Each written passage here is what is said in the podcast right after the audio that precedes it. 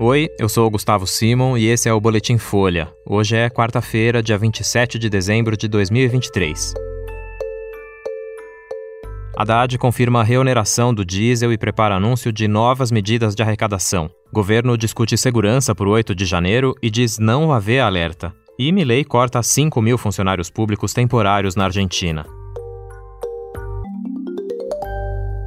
O ministro da Fazenda, Fernando Haddad, confirmou que a partir de 1 de janeiro o diesel vai ser reonerado no Brasil. Segundo ele, com a volta dos impostos federais, o combustível pode subir 30 centavos por litro, mas essa alta vai ser compensada por uma redução no preço anunciada pela Petrobras. Haddad disse que, na comparação com esse mês de dezembro, os postos não vão ter por que cobrar mais pelo diesel em janeiro e que poderiam baixar o preço. Ontem, a Petrobras anunciou que vai reduzir em 7,9% o preço médio de venda de diesel, que passa a ser vendido por R$ 3,48 nas refinarias a partir de hoje. De acordo com a estatal, o ajuste é resultado de uma análise dos mercados e da estratégia comercial da empresa. Foi a segunda queda no preço do diesel em um mês. Em um ano, a redução acumulada é de 22,5% ou R$ 1,01 por litro. Sobre a gasolina, a Petrobras disse que está mantendo estáveis os preços de venda às distribuidoras. O gás de cozinha não tem reajuste desde julho. Na entrevista em que falou sobre a reoneração do diesel, Haddad também disse que vai anunciar em breve novas medidas para aumentar a receita do governo no ano que vem. Segundo o ministro, os projetos têm aval do presidente Lula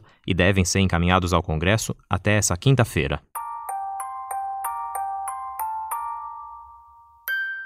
Representantes do Ministério da Justiça se reuniram ontem com os responsáveis pela segurança dos três poderes para debater o planejamento do evento previsto para 8 de janeiro no Senado, quando os ataques golpistas em Brasília completam um ano. Segundo o secretário executivo da Justiça, Ricardo Capelli, grupos bolsonaristas que podem convocar protestos estão sendo monitorados, mas não há até agora motivo para alarme. Capelli disse que a Polícia Rodoviária Federal e a Agência Nacional de Transportes Terrestres estão atentos a qualquer movimentação atípica. A Folha já tinha mostrado que o presidente Lula está engajado no evento e convidou os ministros do STF e outras autoridades para estarem em Brasília no próximo dia 8. Capelli afirmou que um plano de ações integradas para o evento vai ser finalizado até o dia 4. O documento vai determinar as responsabilidades de cada órgão de segurança no dia. O fechamento completo da esplanada dos ministérios ainda não está sendo cogitado.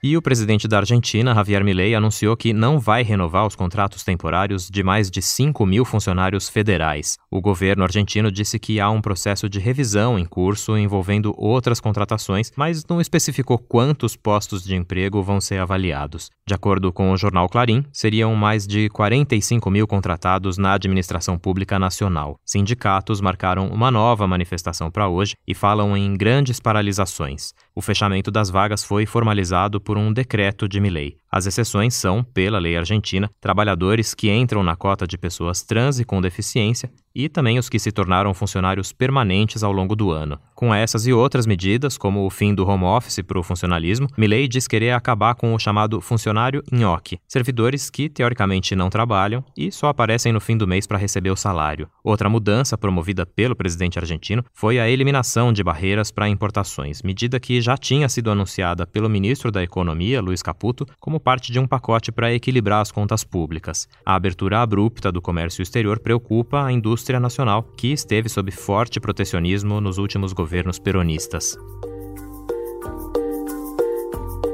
Esse foi o Boletim Folha, que é publicado de segunda a sexta-feira. A produção é de Laila Moalen, Magé Flores e Vitor Lacombe, e a edição de som também é da Laila. Essas e outras notícias você encontra em folha.com. Até mais!